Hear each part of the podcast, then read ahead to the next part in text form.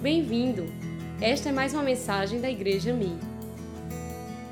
Sabe o que Deus espera de todos nós, todo homem, toda mulher, que deixe um legado. Qual o legado que você quer deixar? Aliás, qual o legado que você está deixando? Porque todos nós vamos deixar, ou um bom legado ou um ruim legado. Um legado que, um legado que vai alcançar as próximas gerações, ou um legado que vai abençoar as próximas gerações, um legado que vai dificultar as próximas gerações. Eu quero deixar um legado que vai abençoar a minha descendência e as gerações futuras. Em nome de Jesus. Por isso que a Bíblia nos adverte, irmãos, que a vida é rápida. A vida é como um, uma nuvem que passa. Tiago escreve na sua carta, dizendo vocês que, vivem, que dizem, ah, eu, amanhã eu vou fazer tal coisa, iremos a tal lugar, negociaremos, faremos isto ou aquilo. Ele diz: O que é a vossa vida? Vocês são apenas uma neblina que aparece por um instante e logo se dissipa. Em vez disso, a gente deveria dizer: Se o Senhor quiser, nós vamos fazer tudo isso. Se o Senhor quiser, nós compraremos, negociaremos, teremos lucro. Se o Senhor quiser, nós vamos avançar o reino de Deus. Se o Senhor quiser, nós vamos ter filhos naturais e filhos espirituais. Se o Senhor quiser, vai acontecer tudo isso, porque Deus que está na frente. A vida passa, como diz o salmista, o homem é semelhante à vaidade, e os seus dias são como a sombra que passa. O apóstolo Paulo falando sobre a partida, o desejo que ele tinha de partir e estar com o Senhor, e também do desejo dele estar com os irmãos, fazendo o trabalho, o ministério. Ele diz: Eu estou nessa, nesse dilema, porque eu quero estar com os irmãos, mas lá em Filipenses, capítulo 1, versículo 21, ele diz que o viver é Cristo e o morrer é lucro. Verso 22 diz: esse viver na carne, se esse viver na carne traz fruto para o meu trabalho, ele diz: eu não sei mais o que eu vou escolher. Mas, verso 23, ele diz: de um lado ou de outro estou constrangido e tendo o desejo de partir e estar com Cristo o que é incomparavelmente melhor. Paulo tinha um desejo de partir. Todos nós precisamos ter esse desejo, não de morrer, de ir embora. Nós temos uma missão aqui, você tem uma missão aqui na terra. Você tem um propósito aqui na terra. Quem vai dizer amém? amém. Pastor Ismael teve um propósito e ele cumpriu o propósito dele. Nós, nós imaginávamos, nós pedíamos, nós oramos para que o pastor Ismael, como ele mesmo dizia nas suas orações, Senhor, me deixa casar meus filhos, eu queria vê-los casados. Me deixa ver essa igreja crescer como nós sonhamos. O Senhor não deixou, não é porque Deus não, não quis, ou Deus não, Deus não, Deus tolheu a liberdade dele, não. É que Deus tem um plano. E o plano dele é melhor. Nós dizemos para o Senhor: Senhor, o Senhor não atendeu nossa oração, mas o Senhor atendeu a sua vontade, que é melhor do que a nossa. Sim ou não? Ele cumpriu o seu propósito no tempo de Deus. Por isso que nós somos chamados a pensar nas coisas lá do céu. Somos chamados a pensar nas coisas que são do alto e não nas que são da terra. Paulo está nos advertindo, dizendo: se ocupem. Claro que você tem que, você tem que trabalhar, você tem que se mover na terra enquanto você está aqui, mas a advertência é: pense, se ocupe das coisas que são do céu, porque é para lá que você vai. Quem vai dizer amém? amém? Colossenses capítulo 3, o apóstolo Paulo fala sobre que nós devemos buscar as coisas lá do alto, onde Cristo vive, assentado à direita de Deus. Por isso, pense nas coisas lá do alto e não nas que são aqui na terra. Ainda, em. Eh, ainda escrevendo aos Coríntios, segunda carta aos Coríntios, ele diz, capítulo 4, versículo 17, ele diz: Porque a nossa leve e momentânea tribulação produz é, produz para nós eterno peso de glória, acima de toda comparação, não atentando nós nas coisas que se veem, mas nas que se não veem, porque as que se veem são temporais e as que se não veem são eternas. Sabe, amados, eu creio, e essa oração que eu faço, Senhor, eu quero cumprir meu propósito aqui na terra, para que quando a gente for recebido nos céus, o Senhor possa dizer: servo bom e fiel, serva boa e fiel. Você foi fiel no pouco, vou te colocar sobre o muito. Ele agora está desfrutando, desde ontem de manhã, quando ele foi recolhido, desfrutando daquela glória que a Bíblia diz que olho não viu, que ouvido não ouviu, e nem jamais passou pela mente humana o que Deus tem preparado para aqueles que o amam. Você ama Jesus? Amém. Se você ama Deus, Deus está preparando algo que você nunca viu. Como diz a letra de um hino muito antigo. Fazia muitos anos que eu não ouvia e nem, nem mencionar. Hoje alguém mencionou lá no velório, eu lembro quem foi. Eu me lembro dessa parte que diz: metade da glória celeste jamais se contou ao mortal. Metade da glória celeste, ninguém nunca ouviu falar, ninguém nunca soube, porque é coisa tão gloriosa, é coisa tão maravilhosa, que nenhum mortal já vai, jamais ouviu falar sobre isso. E o Senhor Jesus confirmou essa história quando disse: eu vou preparar lugar para vocês. Eu vou, mas eu vou preparar. E quando eu voltar, eu vou levar vocês para mim, para que onde eu esteja, vocês estejam também. E todas essas casas, todas, essas, todas essas moradas, cuja construção jamais alguém compreendeu ou conseguiu imaginar, porque é tão além da nossa imaginação, que o Senhor Jesus disse: se preparem, porque eu vou voltar para pegá-los. Eu não sei quanto tempo vai levar isso. Não sei se mais um mês, mais um ano, mais cem anos, mais mil anos. Eu não sei. Eu só sei que hoje eu passei o dia pensando: com quem será que Ismael está conversando agora? Será que ele conseguiu sentar com Isaías, Jeremias, Abraão? Cara, eu quero conversar com Abraão. Eu quero, fazer, eu quero falar com Abraão. Falei, cara, como é que foi aquele negócio, cara? Você quase matou seu filho. Como é que foi? O anjo segurou na tua mão? Como é que foi? Você sentiu um calafrio? Foi uma... O que, que foi? Como é que foi esse troço, cara? Você já imaginou falar com Moisés? Homem de Deus, como é que tu conseguiu subir o Sinai daquele jeito? Eu subi uma vez, quase que eu morro no meio do caminho. De... Você passou 40 dias e 40 noites naquele lugar, sem comer e sem beber. Como é que foi isso? Me fala. Você já imaginou conversar com os apóstolos? Cara, como é que foi aquele negócio? Como é que foi? Quando Jesus morreu, vocês fugiram com medo? Alguns dias depois, está lá vocês pregando, no meio da multidão, não tem mais medo, acabou o medo. Os caras agora estão falando, Jesus, esse que vocês mataram, ele, Deus fez ele Senhor e Cristo. Como é que foi essa transformação, mano? Me fala, me conta essa história, cara.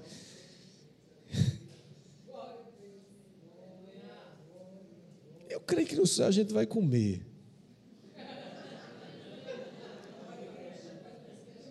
Porque é uma alegria tão grande a gente comer, gente. Hoje eu fui almoçar com minha família. A gente tem um, um trato lá, na, lá em casa. Aniversário de todo mundo, a gente tem que fazer um. tem que comer fora de casa. E não é, e não é comer na varanda, é comer fora mesmo, né? E a gente vai sempre no lugar e fomos comer lá nós cinco. E aí você sabe que tem cinco datas no ano né, que você vai fazer uma festa. Que coisa boa comer, gente. Sentar, saborear aqueles negócios, sabores. É. Eu acho que no céu tem picanha, eu penso que tem. Mas quem sabe está lá agora Ismael jantando com alguém. Quantos milhares e milhões de santos que a gente não conhece, que tem histórias extraordinárias. Eu quero conversar com o John Wesley, um avivalista do século 17, 18. Eu quero conversar com George Whitefield. Eu queria saber, sentar com Billy Graham, que morreu faz pouco tempo, quase 100 anos. Esse homem pregou para milhões e milhões de pessoas do mundo inteiro e levou milhões a Cristo. Um homem que perseverou por 94 anos de sua existência. Nunca se desviou do caminho do Senhor. Tão diferente de um monte de gente hoje, de, dos crentes montanha russa. Os crentes que agora estão lá no céu, na vigília, com Dois dias depois está lá no inferno. Daqui a pouco está lá nas nuvens. E agora está quente, pegando fogo. Daqui a pouco está gelado, querendo desistir de tudo. Como foi que esses homens sobreviveram? Galeria da Fé. Você já leu Galeria, Galeria da Fé? Hebreus 11. Quantos homens de Deus estão ali? O que, que eles realizaram? Eu preciso conversar com aqueles homens. Eu quero conversar com eles. A gente vai conversar com eles um dia. Muito embora quem está nessa fila não faça a menor questão de dar o lugar para o outro, por favor, pode passar na minha frente. Mas a Bíblia diz que um dia nós vamos conhecer essa glória na sua plenitude. Toda a glória que nunca foi contada você vai descobrir que vai valer a pena. Que valeu a pena você entregar sua vida a Jesus. Você confiar sua vida a Jesus. O mundo passa e a sua cobiça, mas aquele que faz a vontade de Deus permanece para sempre. Eu não ia falar nada disso que eu estou falando, eu nem comecei a pregar ainda. Essa é uma palavra que que vem borbulhando no meu coração. Nossa palavra hoje, eu só tenho alguns minutos, é vivendo a vida, morrendo para nós mesmos. Essa é a segunda parte de uma série de mensagens. E eu queria que você lesse comigo o texto de Romanos, capítulo 5. Romanos, capítulo 5, versículo 6 a 8, inicialmente. Eu queria que você acompanhasse conosco esse, esse texto. O apóstolo Paulo, escrevendo aos crentes que estão na cidade de Roma, ele diz: Porque Cristo, quando nós éramos ainda fracos, morreu a seu tempo pelos ímpios. Verso 7: Dificilmente Alguém morreria por um justo, pois poderá ser que, que pelo bom alguém se anime a morrer, mas Deus prova o seu próprio amor para conosco, pelo fato de ter Cristo morrido por nós, sendo nós ainda pecadores. A pergunta para todos nós, amados, é: o que Cristo fez por você? O que Cristo fez por nós?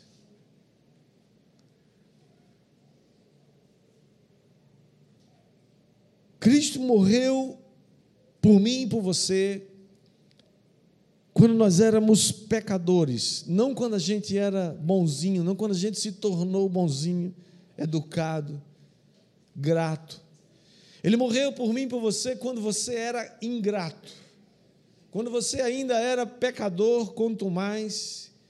Quando você era ainda orgulhoso, rebelde, egoísta, mentiroso, adúltero, perverso e má, e mal. Ele morreu Não pelo que você era, mas por aquilo que você iria se tornar. Cristo morreu por mim quando eu era um pecador miserável, desgraçado. Quando a minha alma estava longe do caminho de Deus, Ele morreu por mim. Ele morreu por você. Ele deu a sua vida para que você tivesse vida. Quem vai dizer amém? E o Paulo continua escrevendo, agora, versículo, é, capítulo 6 de Romanos, versículos de 11 a 14, diz: Assim também vós considerai-vos mortos para o pecado, mas vivos para Deus em Cristo Jesus. Verso 12: Não reine, portanto, o pecado em vosso corpo mortal, de maneira que obedeçais às suas paixões e nem ofereçais cada um os membros do seu corpo ao pecado, como instrumentos de iniquidade, mas oferecei-vos a Deus como ressurretos dentre os mortos e os vossos membros a Deus como instrumentos de justiça. Porque o pecado não terá domínio sobre vós. Diga amém pecado não terá domínio sobre vós. Amém. O pecado não terá domínio sobre você. Amém. Diga para o seu vizinho: o pecado não terá domínio sobre você. Pois não estáis debaixo da lei e sim da graça. Nós estamos mortos para o pecado mas estamos vivos para Deus. Diga comigo, eu estou morto para o pecado, mas estou vivo para Deus. Assim como Cristo, amados, morreu, isso uma única vez por todas, e ele morreu para destruir o pecado, o poder da morte, o poder do pecado. Assim também nós devemos progredir na mortificação da nossa carne até que o pecado seja vencido e erradicado. Você pode vencer o pecado. Você pode vencer o desejo de pecar, porque o pecado não tem mais domínio sobre você. Diga aleluia, glória a Deus. E assim como Jesus Cristo ressuscitou para uma vida incorruptível, assim também nós devemos ser regenerados pela graça de Deus, a fim de sermos guiados em santidade e justiça pelo poder do Espírito Santo. Não é mais você quem vive, mas Cristo vive em você. O Espírito Santo nos foi enviado como penhor, como garantia de que Jesus foi aos céus e agora mesmo está preparando esse lugar cujas cidades, ruas e, e tantas coisas que Deus está fazendo, preparando, são coisas que o apóstolo Paulo diz, escrevendo aos Coríntios, de que não é lícito referir aos homens, tal é a grandeza e a glória dessas coisas. Nós estamos aqui na terra sendo guiados, santificados e dirigidos pelo Espírito Santo. E é isso que faz com que você possa dizer: Eu tenho vitória sobre o pecado. Efésios capítulo 1, versículo 4. Paulo também agora escrevendo aos Efésios, ele diz assim como nos escolheu nele, em Cristo, antes da fundação do mundo, você foi escolhido antes que o mundo existisse. Não, eu vou falar de novo para você entender o que eu estou falando. Não foi assim, passando pela rua e alguém entrou assim e ah, eu vou encontrar aqui alguém que fala de Jesus e aconteceu assim de repente, por acaso. Não. Você foi escolhido antes mesmo que o mundo existisse. Porque Deus, na sua onisciência, na sua presciência, na sua capacidade de ver todas as coisas antes, depois, Ele já vê o fim antes. Ele já sabia que ia escolher você. Por isso ele te escolheu antes da fundação do mundo com um propósito: para sermos santos e irrepreensíveis diante dele. Diga, eu fui chamado para ser santo e irrepreensível. Diga para o seu vizinho, profetize sobre ele, diga: Você foi chamado para ser santo e irrepreensível. Fomos escolhidos por Ele. Você é santo, eu sou santo. Meu corpo, minha mente, minha, meus anos, minhas emoções, meus planos, minha casa, tudo, tudo é dele, nada é meu. Tudo pertence a Jesus, eu pertenço a Cristo, portanto, tudo que eu sou pertence a Ele. Você pertence a Jesus, diga eu pertenço a Jesus Cristo. Portanto, se você pertence a Ele, você foi separado. Se você foi separado, você foi santificado. Você tem um propósito e um desígnio. Você foi designado para fazer algo. E você nunca vai encontrar felicidade nem alegria na vida se você não estiver envolvido com o propósito da sua vida. Há muita gente fazendo coisa boa, fazendo coisa com excelência até, mas não é feliz porque não faz o que foi chamado para fazer. Foi aquilo que ele escolheu para fazer sem ouvir Deus. Quando você faz o que Deus te chamou para fazer, há uma alegria indizível, há um contentamento interior inexplicável. E o contrário também é verdade. Quando você está fora do propósito de Deus, tudo que você faz, você tenta, você insiste, você vai, você se esforça, mas sempre tem um negócio faltando. Sempre tem um troço fora do lugar. Sempre tem uma agonia sempre tem uma sensação de que algo está errado, que vai dar errado em qualquer momento. Sim ou não? Porque a gente não ouviu Deus. A palavra diz que ser separado, ser santo é ter um propósito. Ser santo não é uma imagem de escultura.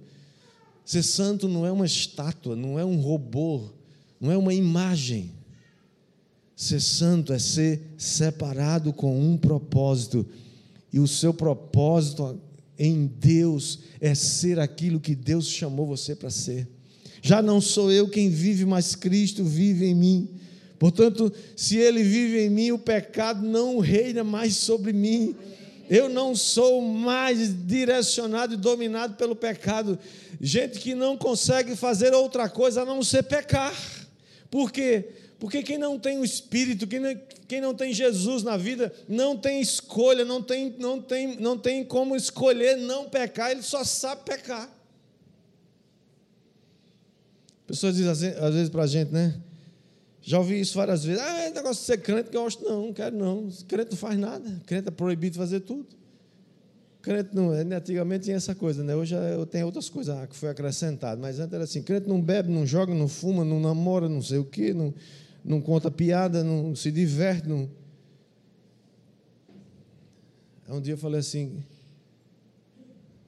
onde é que tu visse esse AT aí que tu acabaste de falar? Que não faz nada. Acaba morreu e não sabe. Eu, se eu quiser, eu faço todas essas coisas aí. Eu faço outras coisas melhores do que isso, claro. Mas se eu quiser, eu faço. Agora, você não consegue não deixar de fazer essas coisas, você é escravo dessas coisas. Você não consegue, cara, passar uma semana sem encher a cara. Você não consegue passar uma semana sem ir com os amigos para algum lugar e bebe, se embriaga, enche a cara, vive falando palavrão, vive falando com piada nojenta, suja. Você vive o tempo todo, sua cabeça só tem essas coisas, cara. Você só, você só pensa nisso. E você acha que isso é liberdade? Isso é escravidão, brother. Você foi escravizado por isso. Quem tem Jesus pode pecar? Pode. Se você quiser sair daqui e encher a cara, problema é seu. Se você quiser sair daqui e ser mal, você. Você tem escolha. Quem não tem Jesus não tem escolha, só pode escolher pecar porque o pecado domina. Agora você sabe quem você é. Agora eu sei quem eu sou. Eu sou filho de Deus. Eu sou filha de Deus. Eu sou mais do que vencedor. Ele me deu sua vida quando eu estava ainda morto. Em meus delitos e pecados, ele me separou. E é ele que me diz: o pecado não vai ter mais domínio sobre você porque agora você escolheu servir a Jesus e deixar que o Espírito Santo conduza a sua vida. E agora o Espírito Santo diz a você como é que você deve agir. O pecado não vai reinar mais sobre o seu corpo mortal de maneira que você o obedeça. Agora você obedece a Jesus. Obedecer a Jesus é a melhor coisa dessa terra, dessa vida, gente. Quando Paulo fala aqui que o pecado, você não deve deixar, permitir que o pecado reine, porque se você permitir, ele reina. Você não deve fazer isso. Que o seu corpo, né, ele reine no seu corpo mortal. É claro que esse corpo aqui não está falando de carne, de pele, não é o corpo físico. Aqui está falando num sentido mais amplo da da existência humana. Portanto, se você tem uma aliança com Jesus e o Espírito Santo habita em você, você já sabe que agora você vai obedecer a Deus, você já não permite mais que Satanás reine, nem que a carne reine, nem que o pecado reine, quem reina agora é Jesus. Portanto, essa é a primeira coisa. Não permita que o pecado reine na sua vida, porque nós estamos mortos para o pecado, mas estamos vivos para Deus. Diga comigo, amém. Segundo lugar que a gente aprende aqui nesse texto, amados, é que nós devemos oferecer os nossos membros, os membros do nosso corpo, a Deus como instrumentos de justiça. O verso 13 diz: Nem ofereçais cada um um os membros do seu corpo ao pecado como instrumentos de iniquidade, mas oferecei-vos a Deus como ressurretos dentre os mortos, e os vossos membros a Deus como instrumentos de justiça. Irmãos, olha só, uma vez que o pecado toma conta, adquire domínio na nossa mente, uma vez que ele escraviza a sua mente, que ele sequestra a sua maneira de pensar, essas as nossas faculdades mentais começam a ser imediatamente levadas a servir ao pecado. Não permita que os membros do seu corpo se tornem instrumentos de iniquidade. O apóstolo Paulo está aqui usando uma metáfora militar. Quando ele fala, não use seus membros como instrumentos de iniquidade, ele estava fazendo uma referência a um soldado daquela época, que tinha todo aquele aparato militar da época, com vestimentas, coraça, escudos, armas, capacete, toda aquela parafernália da época de um, guerreiro medieval da antiguidade. Mas esse soldado que tinha esse equipamento, ele estava sempre à disposição do seu general. Em outras palavras, o apóstolo Paulo está dizendo assim: da mesma maneira como um soldado tem esse equipamento, seus braços, sua, sua, sua, mente, sua mente, a estrutura de um soldado está à disposição do seu general, assim também nós devemos estar prontos, devemos considerar que todos os membros do nosso corpo estão prontos para glorificar a Deus. Como nós fazemos isso? Você começa dizendo que seus, suas paixões e seus desejos agora pertencem ao Jesus. Você pode dizer para a sua mente, para as suas emoções, você pode dizer para a sua vontade, você pode dizer para seu ser: eu fui crucificado com Cristo e por isso agora eu não sou mais escravo do pecado. Eu tomo agora meu corpo todo dia, eu tomo agora minhas mãos todo dia. Eu tomo agora minha boca todo dia, meus olhos todo dia, meus ouvidos todo dia, os meus braços todo dia, os meus, o meu caminhar, o meu, meu andar, o meu pensar todo dia são consagrados e levados a Deus. Dizer, Senhor, eles estão aqui para servir a Deus e não para ser instrumento de iniquidade. Como diz o salmista no capítulo 19, versículo 14, ele diz: Que as palavras dos meus lábios e o meditar do meu coração sejam agradáveis na tua presença, ó Senhor, rocha minha e redentor meu. Como você pode pegar o seu corpo, que é o templo do Espírito Santo, e transformá-los num instrumento de prazer egoísta? Como você pode transformar ou pegar aquilo que é de Deus e dividir com outra coisa que não seja a glória de Deus? Como você pode pegar o seu corpo e formar e torná-lo parte de uma prostituta ou de um prostituto? Como você pode corromper aquilo que é templo do Espírito Santo? Como você pode profaná-lo? Compartilhando aquilo que não é seu. A Bíblia diz que o corpo da mulher pertence ao marido e o corpo do marido pertence à mulher.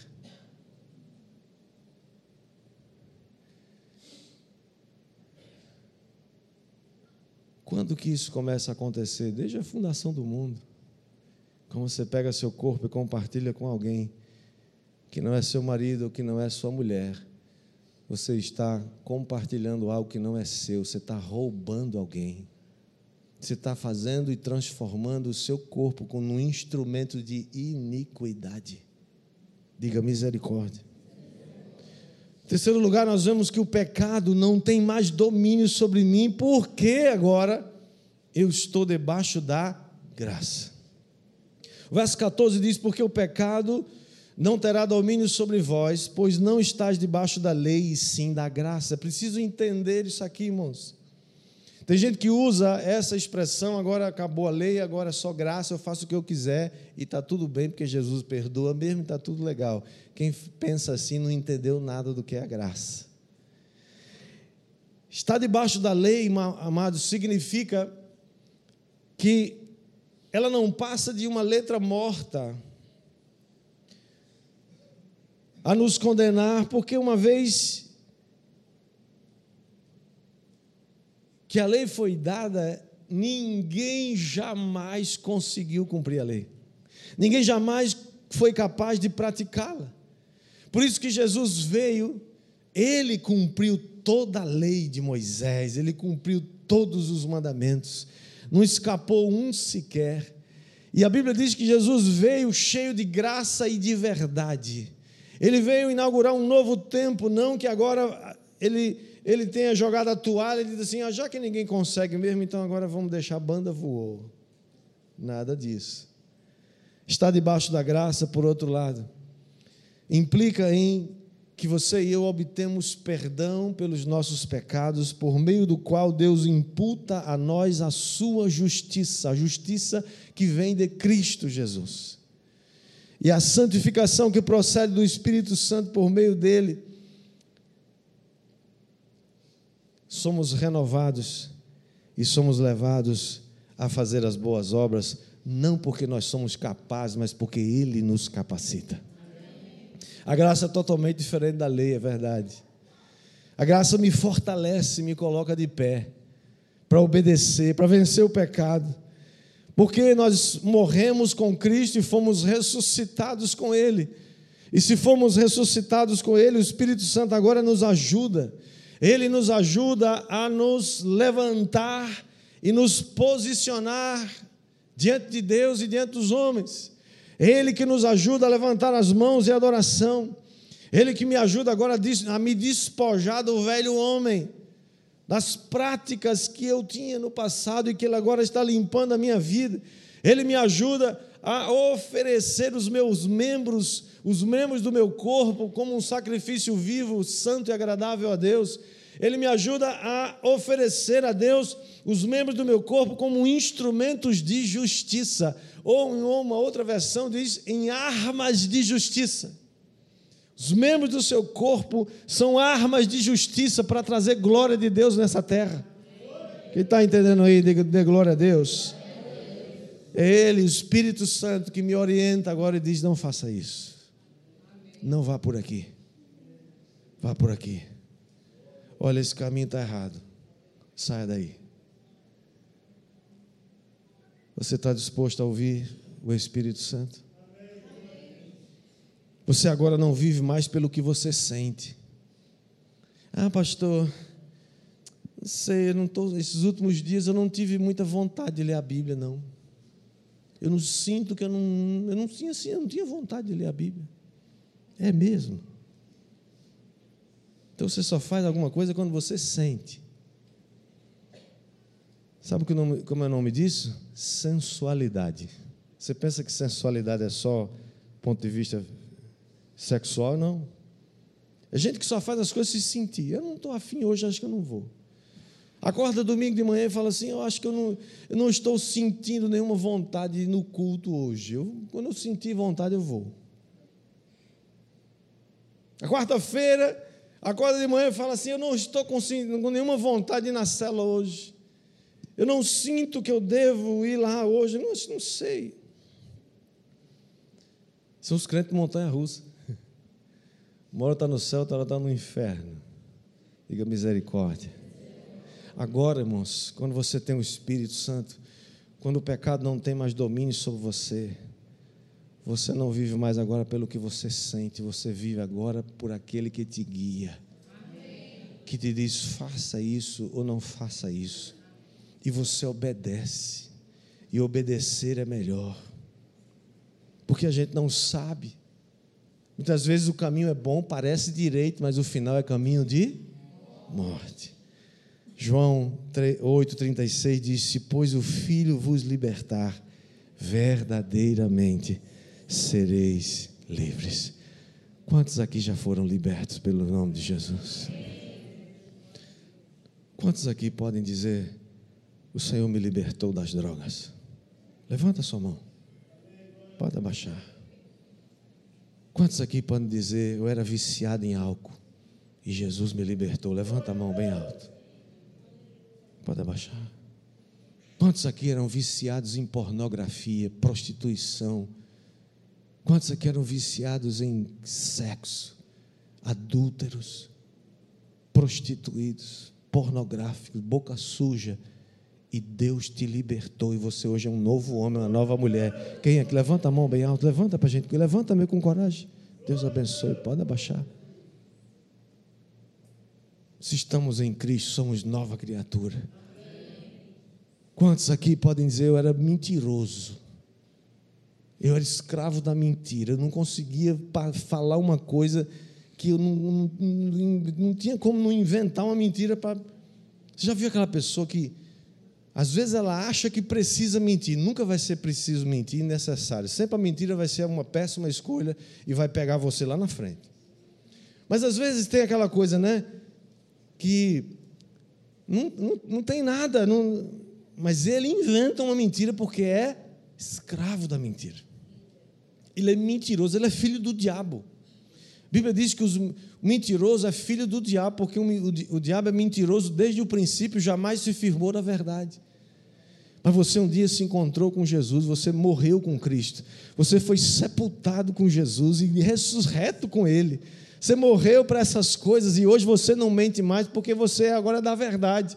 Você agora não precisa mentir, nem nunca precisou, mas agora você fala a verdade porque você é da verdade, Jesus é a verdade, e a verdade sempre é melhor. E você não precisa mais estar mentindo para ninguém, porque você sabe que Deus não se agrada disso, e isso é caminho de morte. Quem aqui era mentiroso e Jesus libertou você? Levanta a mão, levanta, levanta. Jesus libertou você, meu irmão. Jesus tirou você desse lugar. Não é mais você quem vive. Pessoas que viviam escravos do crack, da cocaína, da heroína, vida promíscua, fez aborto, desejo de suicídio, depressivos. E Jesus pegou você lá do fundo do poço. Ele estendeu sua mão para você e arrancou você desse lugar. E trouxe você para a sua presença Disse agora, filho, o pecado não tem mais poder sobre você. Eu agora te dou força, agora eu te dou graça. Eu agora te coloco em lugares onde os teus pés não vão mais tropeçar e não vão mais afundar na lama. Você agora está sobre a rocha, teus pés estão sobre a rocha. Você foi perdoado, você, seu pecado foi quitado, Aquele, aquelas coisas velhas passaram, tudo se fez novo. Você agora é nova criatura, você agora é uma mulher de Deus, você agora é um homem de Deus. O que passou está lançado no esquecimento. O Senhor nos chama, vai agora, não peca mais, não peca de novo. Chega, você agora é livre. O Filho de Deus libertou você, você agora é verdadeiramente livre. Você é livre em Jesus. Você foi criado para muito mais do que isso. Nós fomos criados para sermos imagem e semelhança de Deus aqui na terra, refletir o seu caráter e termos vitórias sobre o pecado. O pecado não tem mais poder sobre você. Você pode se levantar e dizer: Senhor, eu recebo, eu recebo toda a força necessária para ser mais do que vencedor, aleluia. Vamos ficar todos de pé e vamos cantar que a gente foi livre. Nós somos livres, estamos livres. Quem está livre aí, dá glória a Deus. Quem foi liberto aí, dá glória a Deus. Quem foi liberto das trevas, dá glória a Deus. Dá glória a Deus, dá glória a Deus. Se manifeste, diga alguma coisa, dê glória, dê um grito de júbilo. Faça algum barulho, diga alguma coisa. Celebre, celebre.